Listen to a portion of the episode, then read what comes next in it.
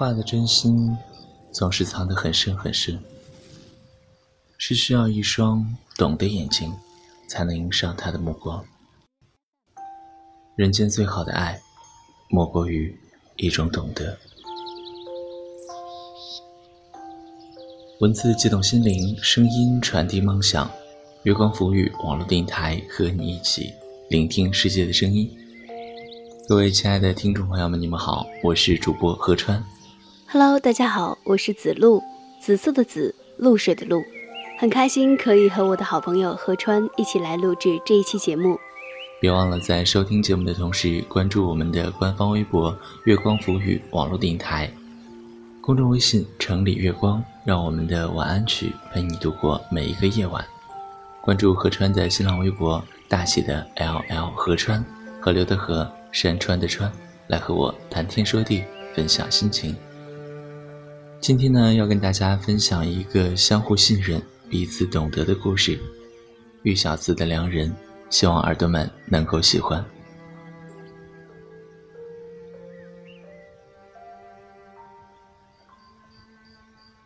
楠楠是极细致的女生，口红、粉盒、梳子、发夹都整齐的摆在梳妆台上。她喜欢在没有人的时候照镜子。昨天。陈生夸她好看，今天对着镜子端详，竟也觉得好看了几分。楠楠出门的时候下起了小雨，碎碎的打在伞上。那伞比荷叶模样，是上次去杭州玩遇雨，陈生从西湖边的一家超市买的。那老板娘还温柔的笑他：“你家这个还真像许仙。”楠楠穿高跟鞋的时候走得很慢，斜斜的像初春的花枝。陈生爱看她走路的样子，觉得俏皮可爱里还多了淡然清静。楠楠到了超市，一边看一边蹙眉思索着。这个月陈生睡得越来越晚了，买些既好吃又营养丰富的，狠狠的温柔以待。红豆、橄榄油、西红柿、熟牛肉，又挑了几个红苹果。楠楠不敢买的太多，放久了就不新鲜了。陈生教高三毕业班，这样的初夏是他最忙的日子，但他有楠楠，可以让他永远白衣如雪色。袖口的纽扣也是他亲自挑选了换上的。想到这里，陈生觉得这世间的烦心事就真的不值一提了。还记得刚认识的时候，他二十四岁，楠楠十八岁，他刚毕业，楠楠才考上大学。所有人都不看好他们的爱情。那时，陈生也会觉得焦躁，他怕等他长大些就要嫌他老了。楠楠仿佛一直是不谙世事的模样。却不曾被任何人左右了想法，跟着他，一直跟着他。大二的时候，陈生去了上海，楠楠留在苏州大学。那时候，楠楠爱写信，明明可以一通电话说的相思，她偏要写信，每天晚上都写，第二天早上寄了才去上课。是几时结了梁红啊？陈生竟一时想不起什么时候爱上的楠楠，想不知几时门外的池水绿了，悄无声息。办公室里的其他老师都已经走了，陈生想着改完了作业就早点回去。这几日自己的疲倦已经影响到楠楠的情绪了，不能让她过分担心。老师还不走吗？敲门的是语文课代表，他的学生乔小乔。陈生并未抬头看他，淡淡的说道：“这就回，批完今天的作业了。你早点回家，一会儿天黑了。”乔小乔走的时候，把门轻轻的掩上。又过了一会儿，陈生终于把作业全部批阅完了，放下笔。手指在太阳穴揉了揉，手机有未读短信。山有木兮木有枝。陈生皱了下眉头，陌生号码。他随手删掉短信，整理好东西，准备回家去。楠楠熬的红豆稀饭，熟牛肉炖西红柿是陈生偏爱的口味。桌子上孤零零地摆着两只碗。陈生回来的时候，楠楠正在写东西，电脑的亮度调节合一。他的侧脸在傍晚天将黑为黑时，有灯光一衬，显得安静沉着。又写了这么多了，陈生后面环着他，下巴抵在他的肩膀上。嗯，这篇影评写的我自己都感动了，趁着感情饱满，就一下子打出来了。楠楠漂亮的收尾，修长的手指在键盘上旋转跳舞。陈生看他马上完事，转身去厨房把红豆饭盛到碗里。楠楠关了电脑，过来坐在桌前。两人吃饭的时候很安静。楠楠介绍打听陈生在学校里的事情。陈生的手机又震动了一下，打开来又是一条短信：“你从灰蒙拥挤的人群中出现，投我以羞涩的微笑。若我早知就此无法把你忘记，我将不再大意，我要尽力镂刻。”陈生一皱眉。点了删除。楠楠在红豆饭里加了冰糖，抬眸时见他蹙眉，问道：“嗯，怎么了？”一些未处理的小事，是有人见不得我耳根清净吧？陈生笑道。他不想楠楠为这些琐事多思多虑。楠楠给他添了饭，又吃完自己眼前的，起身坐到电脑前。出去走走再写吧，你这样可不是健康的生活方式。陈生一语吃饱，收拾了碗筷去厨房洗。这种你做饭我刷碗的分工是一开始就约定的。哎，只差一个收尾了，你等我片刻。楠楠说话的样子很安静。陈生洗完碗，坐在沙发上，看着楠楠清瘦的背影。该有个宝宝了。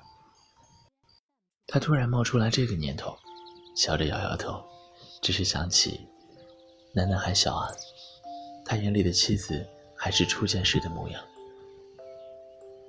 楠楠写完的时候关了电脑，陈生起身牵了她的手一起出门。街角的红裙子乍隐乍现，跟上来的是他的学生乔小乔。老师。师娘，晚上好。晚上好。出来买东西的，老师家住在附近吗？有时间去老师家蹭饭哦。好，你师娘做饭很好吃的。那我不打扰你们了，再见。乔小乔跑步离开。师娘长得像仙子一样静好。乔小乔有些失落的想。有一种淡淡的忧伤。乔小乔在日记里写道：“就在下午，陈生站在校门口，我走上前想跟他打个招呼。在我快要走到他面前时，他一扭头就和别的老师聊天了，然后我连和他说句话的机会都没有。”陈生最喜欢的感觉就是初夏的早上。老师在讲课，窗外一片嫩绿，还有悦耳的鸟鸣。上课的时候向窗外看去，枝桠嫩绿，轻轻的阳光，更轻的风。街道上两排梧桐树，也是一眼望去尽是绿，顿时一整条街都变得可爱了。尤其晚上六点多快七点的时候，在上晚自习，然后就听见了一阵阵的倦鸟归林。这种感觉实在太美好。乔小乔看着讲台上的陈生，有些难过。他曾笑到癫狂，哭到沙哑吗？在他三十年的生命中，到底经历了多少人和事儿？可是我却连他的手都不能牵，那样宽厚的手掌啊！同学说陈生不是一个温情的人，可我为什么觉得他就是一个温情的人？或许是我对他抱有的幻想。陈生注意到乔小乔最近总是走神，他皱了皱眉。少女的心事，他不做不知。他想起那年十八岁的楠楠，那一袭浅色的裙子。随着高考的日子越来越近，陈生开始在学校逗留的时间越来越长。楠楠常一个人在黄昏的时候趴在窗台前看楼下的行人来来往往。楠楠把电脑送去修了两个月拿回来的时候，隔了很久再次用上电脑，发现只能百无聊赖地盯着屏幕，似乎什么也不想做。楠楠开始注意到陈生经常蹙着眉头发呆，心事重重的。他知道该是和那个叫乔小乔的女生有关系。那女生加了自己微信，虽然从不说话，但时常点赞，心思都浮在表面上。楠楠在陈生面前心知肚明的不动声色，背地里也曾觉得懊恼，他到底是不善吃醋的。荷花又开了的时候，高考成绩出来了，乔小乔去了苏州大学。楠楠知道这事儿后，有些惆怅。真是一个偏执的女生。假期的时候，陈生带着楠楠从南京开始重温旧梦。那是秦淮河的水，那是周庄的桥，那是西湖的伞。在西湖的断桥上，陈生从后面把楠楠搂在怀里。低声说道：“谢谢你，一直在我身边。”傻瓜，我知道你什么都清楚，你只是没说。因为我相信你啊。嗯，我从来没回过他的短信。楠楠闭上眼睛，她很想说：“那女孩像十八岁的我。”陈生更用力地抱着她，仿佛一松手就会丢了一样。他说：“我这辈子就捡到这么一个宝，要捧着含着，要永远放在心尖上。”楠楠笑他变得肉麻，却往怀里靠了又靠。对女生来说，这世间最好的事，莫过于遇一良人，终此一生。回去的路上，抬头看月亮，很圆，很亮，连上面的阴影都看得见。有一大片一大片薄薄的云层从他面前移过，也就像是月亮在云海中前行。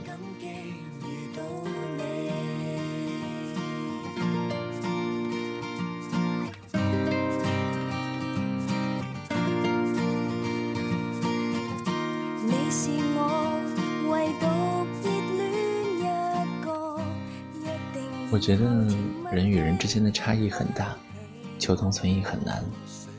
茫茫人海，能有一两个肯定或了解的眼神，都是命运温柔的眷顾。陈生和楠楠无疑是幸运且幸福的一对。嗯，被人懂得是一件多么幸福的事儿，而努力的去懂得和理解别人，大概是我们对此唯一可以做的。试着去懂得别人，便发现这世界上的每个人都是闪闪发光的。